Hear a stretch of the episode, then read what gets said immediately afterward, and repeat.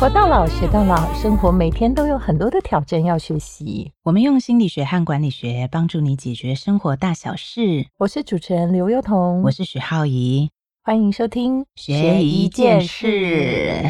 哇，好棒哦！我们今年。呃，已经到最后一集了，今年也快过了，你有没有觉得时间过得超快？真的，真的，但是很开心，因为今年刚好可以推出这个学一件事。我觉得在这个过程当中，不光是跟大家分享要学什么事情，我觉得我每次也有很多学习。对，而且每次对很多议题有很多整理。对，可是讲到这个话题啊，因为现在是年底嘛，年底大家都会做一件事，就除旧布新，对不对？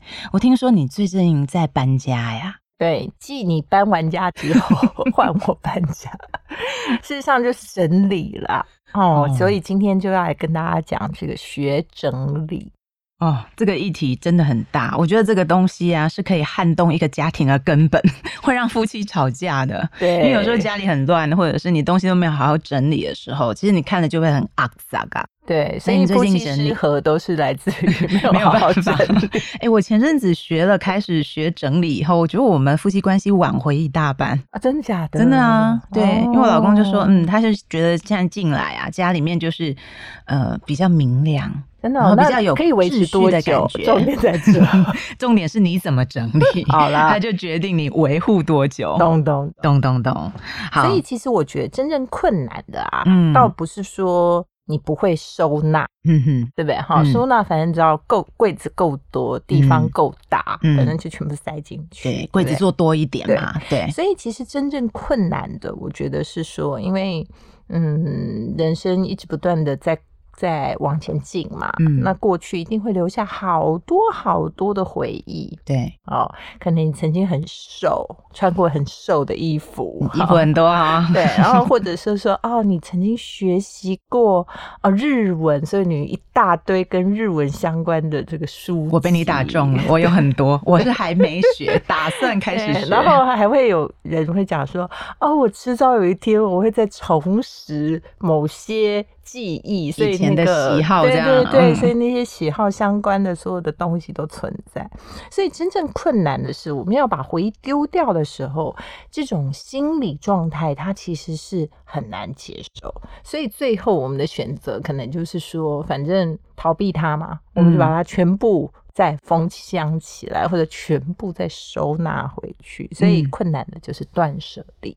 所以前阵子一直在讲断舍离啊，这样我们讲起来，其实物品为什么难以收纳？重点不是那些东西，对不对？嗯，其实有很多东西是因为我们心里的空间也没办法整理，所以呢就觉得很多东西都没有办法把它丢掉，或是把它收拾干净。所以我们今天就要来讨论这件事情啦，就是怎么好好的把它整理好。对，而且这个其实啊，它是相呼应的，就是说，除了整理物品以外，可能到年底的时候，大家也很想要整理一下那个人际关系哦，然后就是留下让自己觉得很值得而且心动的人，对不对？然后挥别那些你觉得其实就阿杂给，而且可能也不太需要再去打理的人。嗯，我我就有看过有人留下一箱从小到大搜集的情书的那种，而且那个人永远活在他心里。对。可能都过往了，但是呢，他就是没有办法把那些东西丢掉，东西加上人，对，全部完全没办法断舍离，那就越来越多，因为你所经历的人越来越多。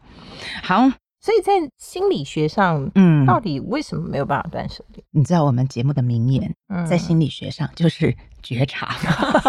我跟你讲，这什么事情你要往内心觉察？其实人是非常强大的。哇，今年二零二零呢，你在心理学上最重要一件事就是你要知道遇到什么问题，第一件事呢就先觉察。而且呢，你不管讲什么，你就是人家一问你就说觉察，人家就觉得说哇，有深度。对。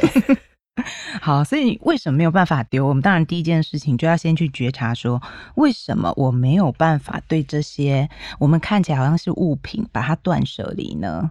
因为它背后其实代表着我。我最近好了，因为我前阵子在写那个电影剧本嘛，然后我就写着写着，我就越觉得自己好像没什么才华。然后后来呢，我就瓶颈，瓶颈，瓶颈，好瓶颈。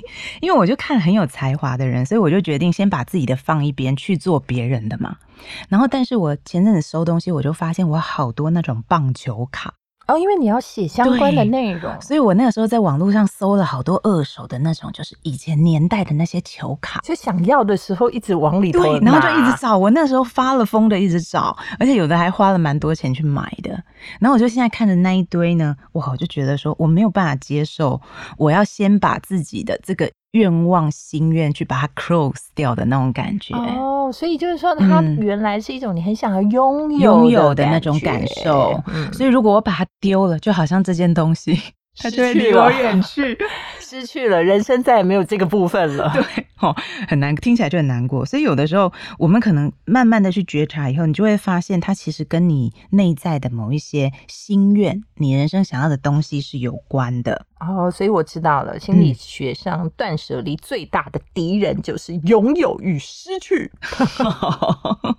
所以刚刚那个我们讲说留了很多前任的那种信，某种程度也是啊，因为他不想要失去，他不想失去。我好像还拿着他给我的信，我就证明我们两个之间的关系 没错，有被呵护过。那你就看过有一些人会一直画当年有没有？就拿起来就一直给给那个说看说，你看你妈以前也是很多人追追的这样子。不过这样听起来还是有点功用，可以留着。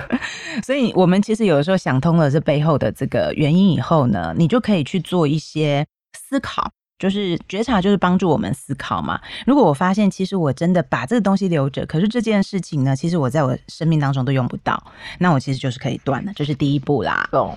可是呢，讲到第二步呢，因为你知道，有的时候丢东西其实蛮痛的。嗯嗯，是怎样？会觉得说浪费，像。我老公，我我昨天收到一个，你知道，就是有某一对全队的亲笔签名的球棒啊！你们家什么时候觉得跟棒球有关？我们家很多这种东西。我还有以前就是那个年代黄金三剑客亲笔签名在我手机上，但是应该是有点价值的吧？可是你是。后来就涉入了某一些事件，所以大家都会想提起那些人呐，所以他一点价值也没有，而且那手机也是非常久以前变丑闻了。可是你就觉得呢，你要把它丢掉，你会痛。所以如果有一些东西，你就是觉得啊，我真的不能人生来收纳那么多东西，我真的要把它丢了。所以你第二步呢，你就要找替代品。哦，你要想一想，什么东西可以。替代它成为你心中填满那个空缺，你或许因为这样子的代偿作用，你就比较容易把它丢掉。对，因为你可能呃，你没办法丢，其实是不是没办法丢那些东西，是没办法丢掉你的某一些需求跟欲望啊。我跟你讲，上次我碰到一个整理师啊，他帮助人家的，我觉得他那段对话讲一讲讲一讲，非常的感人。怎样？他也是去帮了一个这个医生丢东西。那这个医生事实上是一个非常好的医生，所以他有。有很多的病例，嗯，虽然没有病人的名字，但是他都把他们的这些病的状况啊，巨细密的留下来。从他开始当实习医生的时候，所以他留下的东西非常的多，就很多纸。对，所以这个整理师呢，看到这些东西的时候，你看该给什么建议？其实这些东西真的早就用不上了。对啊，旁观者吐槽，纸最容易引来蟑螂。对，所以呢，他就跟他说了一段话，他跟他说，其实。啊，某某医生，嗯，其实我帮这些所有在纸上的病人，谢谢你，因为你曾经的付出，嗯，让这里所有的病人他可能痊愈，他可能好转，嗯，但是不管如何，我相信他们心里都感谢你。他们虽然没有讲，但但是在现在这个当下，嗯，我帮你，而且也帮他们，谢谢你自己。嗯，我帮你一起记得你这段过程。嗯，所以这些纸我们可以拿去丢掉。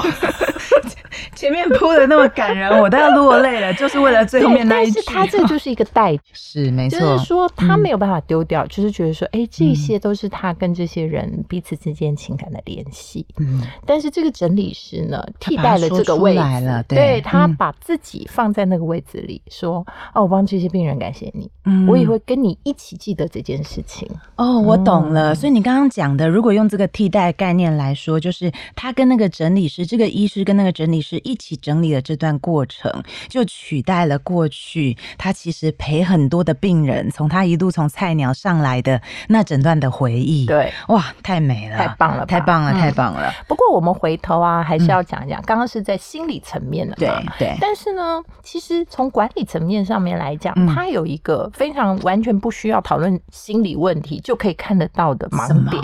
我们常常会讲说，你如果在公司里，你可以直接管理的人数大概有多少？我吗？三个。好了，我老板可能多一点，我老板可能三十个，好不好？五十个，好不好？直接管理，直接管理，就是说他必须什么事情都居心民意，什么事情都跟你报告。嗯，但坦白说，一般来讲，七到十个，嗯，已经算是极限。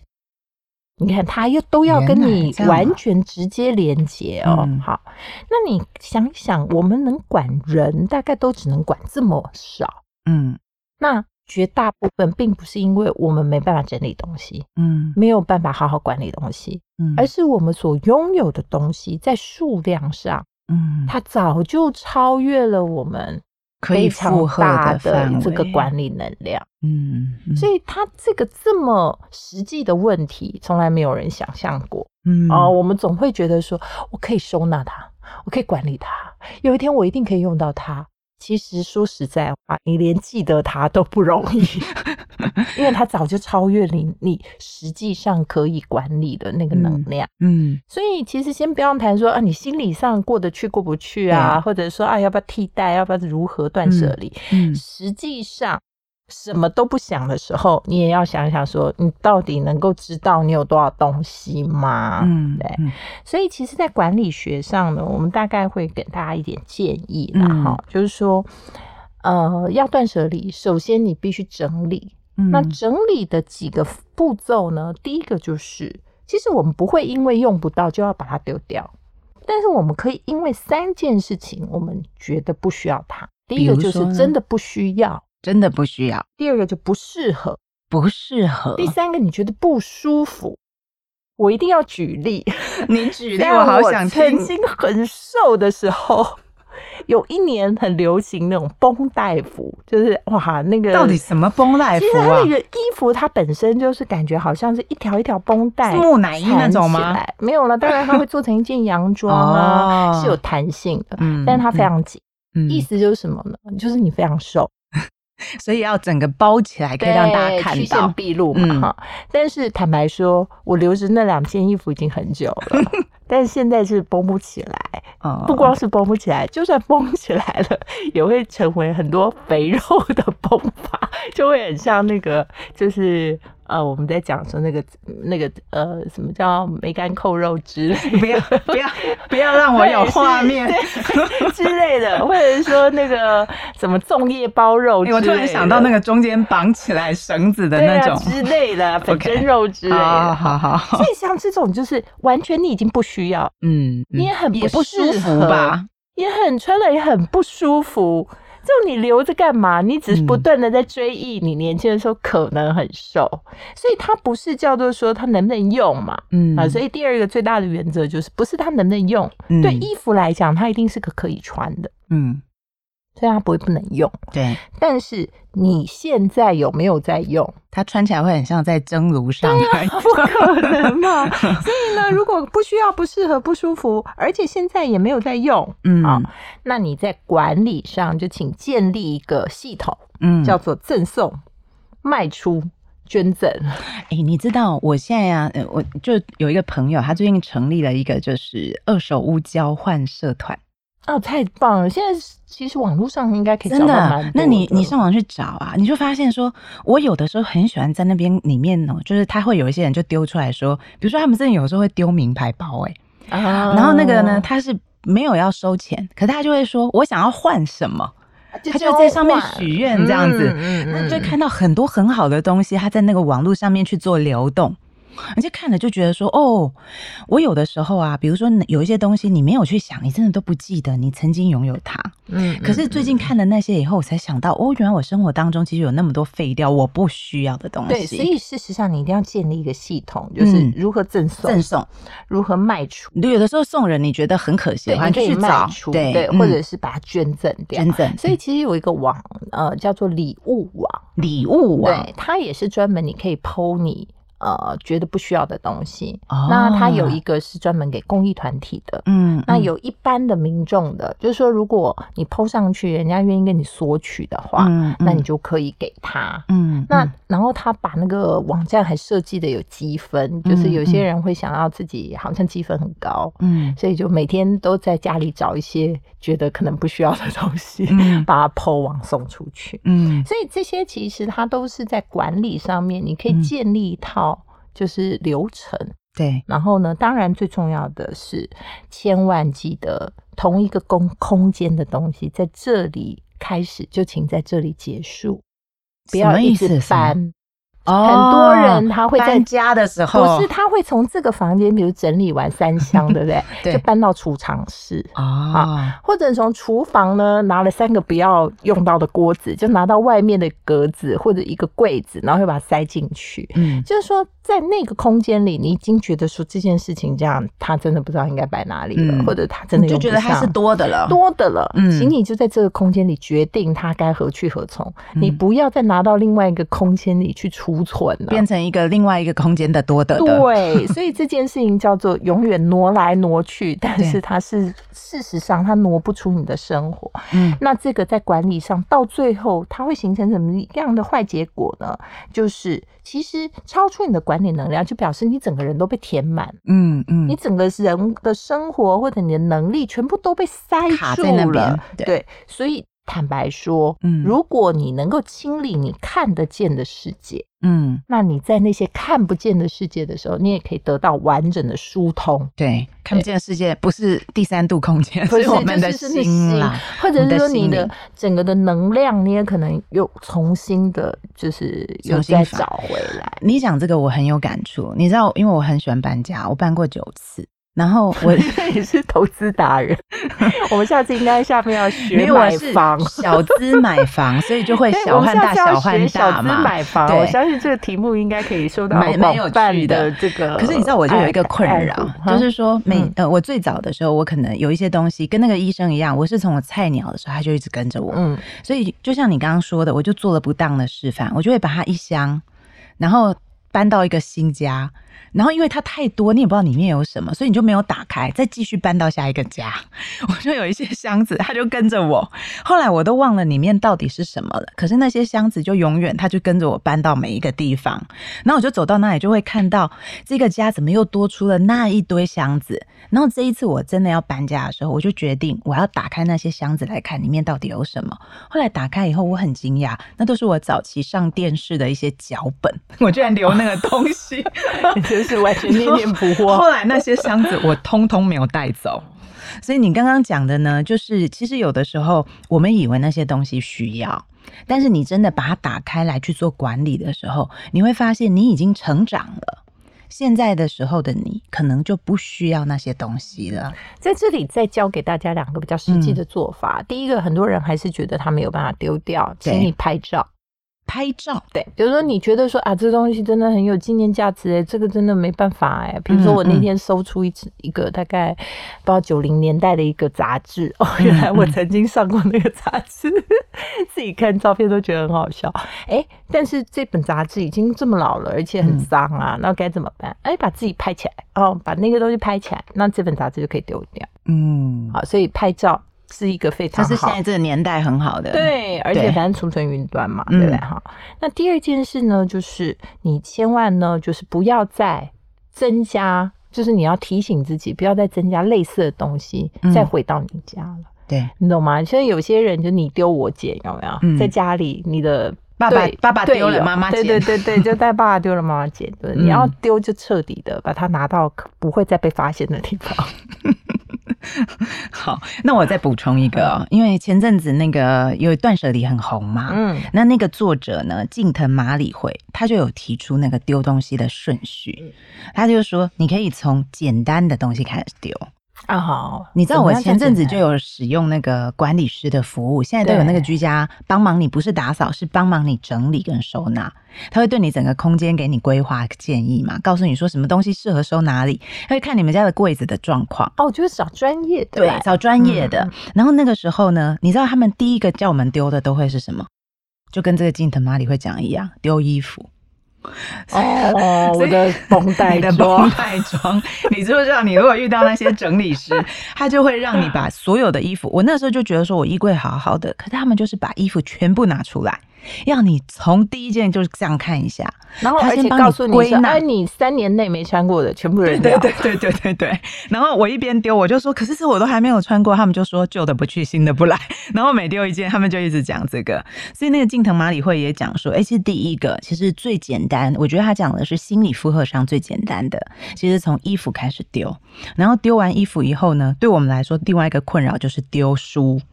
每一本书你都觉得说你之后还会再回去看，对不对？丢完衣服就再来丢书。第三个就是丢文件，然后再来呢就越来越难喽，门槛越来越高。第四个就是小东西，有没有？每一个都有任何一个去哪里旅游的纪念回忆，回忆。那最后一个就是最终极的，叫做纪念品。我天哪！纪念品最后再整理。我很想丢结婚照，我也因为结婚照都好我也觉得拍的好丑，而且那时候的妆跟现在，所以你会觉得不知道他应该拿来怎么办，对不对？没就用你刚刚那个方法把它拍下来。对，但是很惊悚啊，就是它都存在在衣柜的。某一个最后的角落里面，丢也不是，不丢也不是。可是你看刚那个顺序，其实有时候我们在搬家的时候很容易弄错，哦我们都会从纪念品开始丢，最后才去收衣服。所以他提出的这个顺序呢，其实是蛮好用的啦。没错，对你还有没有什么法宝啊？但是我觉得啦，如果大家真的纪念品啊，或者这些有记忆的事情没办法丢，也有一个小方法，就是说你就买一个箱子。你就规定自己只能那个箱子啊，多的就得丢掉。嗯，定期的整整理那个箱子，至少嘛，对不对？你保留了一些，你觉得。应该要保留。嗯，其实我觉得经过五年、十年之后，你就会知道说，哇，人生真的其实留下有价值的东西就那几样。嗯，你就真的想要跟他永远常伴左右的。嗯啊，那但是其他的事情，说实在话，生不带来，死不带去。哎，你们管理学方法让我觉得是很像图书馆啊，就是首先就是你要知道你这个图书馆有多大啦。然后你就只能在这里头去管理你的馆场。对对，嗯，好啊。其实啊，我觉得今天我们在在学整理的时候啊，虽然我们都是谈一些有形的物品，但是它其实牵扯到的就是你很多心理的负担嘛。对，而且心理负担都跟人有关。对，所以我觉得其实能够把。呃，实际的东西整理好，其实某种程度也会把心情整理好。对，所以我觉得，我不知道大家的想法怎样，但至少在我认为，我整理东西的时候是感觉到非常非常舒压的，对，非常疗愈。嗯嗯嗯。然后，所以呢，就有研究讲说了，就是其实整理它其实是一个帮助我们把混乱。整理出秩序的这种状况哦，所以也生活可能也可以重新回归秩序。对，所以今年我们这二零二零年其实很混乱嘛，嗯，对不对？从年头到现在，然后发生的事情大家都没有办法想象。那我们要迈向二零二一年，大家可以先从整理开始。对，而且其实呢，大家会想一想哦，少。真的可以带来一些喜悦，嗯，因为你只要能够有简单的东西，你会觉得好像人生那个负担啊，嗯，也会相对的轻松很多。对，为什么多其实会带来混乱呢？其实大家都有那种经验嘛，东西很多的时候，我们会觉得比较烦躁。就是呢，其实我们大概会分泌一种让我们比较有压力的那种荷尔蒙，跟青春跟青春期的青少年是一样的，就是他们接收的讯息太多的时候，大脑就会开始分泌那种有压力的荷尔蒙。其实杂乱的环境也会让我们变得比较烦躁。嗯，好啊。所以最后我们的结论呢，就回归我们刚刚讲的心理学上面的这个觉察，好了，好不好？嗯，因为呢，其实我们人呐没有办法整理，或者说我们觉得那些断舍离做的不够好，有很多时候都是心理层面，我们可能依赖一些事情啊，嗯，或者我们也拘泥一些小细节，对，对不对？好，那更重要的是说，我们觉得有些因缘我们放不下，对对。如果这三件事情呢，我们都可以呃重新的去觉察自己的话，嗯，或许呃用刚刚我们一些替代的方案哈，就是说 A 替代法。或者是说一个箱子法，对，一个箱子 法，对，或者是说告诉人家说自己的意识，说有没有用得到，不需要、不适合、不舒服的都请不要有了，对啊，然后建立一些生活中的 SOP，或许我们对于整理这件事情，不光可以整理人生，也可以整理我们的心情。是啊，就是整理呢，可以让我们的呃负心理负担变得比较轻啦。那我们今天是不是还有一个事情要来跟大家？对，因为呢，我们两个人呢，今年也都做了很多整理嘛，其实都是新的生活跟新的规划，开始新的规划。那当然呢，像我们现在都有在说书了，你也加入说书行列了，对不对？我跟你讲，说书也是一种整理，就是我们把一本书说完以后，对，然后整理完就可以送人了。嗯，不是这样说。我的意思说，我们呢，把每一本好书呢，经过消化、吸收、归纳、整理后呢，用我们的方法讲给别人听。所以呢，我刘幼彤跟许浩颖呢，都在大大说 书的平台上帮大家服务。是，而且呢，到年底呢，其实有一些相关的活动，那我们也会把呢，就是跟整理有关的这个书籍的说书的内容呢，去分享在网络上。好像已经有四百本嘛。非常多了，很多很多了。因为我讲了很多关于品牌的书，比如说你如果希望知道像 Uber 啊，还有像是一些快时尚啊，就是 Zara 呀、Uniqlo 啦，还是说像这个 Starbucks 啊，或者现在很红的 Netflix 啊，你对这些工程有兴趣的话，就可以来听我说这些品牌的内容。对。对，所以呢，现在大家上网呢，搜寻大大读书的话，会搜寻我们学一件事呢，你也可以看到相关的活动在上面进行哦。嗯，